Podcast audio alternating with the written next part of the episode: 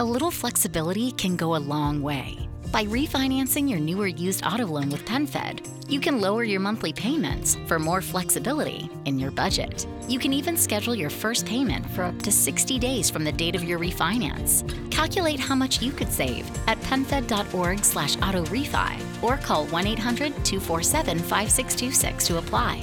Membership is open to everyone. To receive any advertised product, you must become a member of PenFed, insured by NCUA.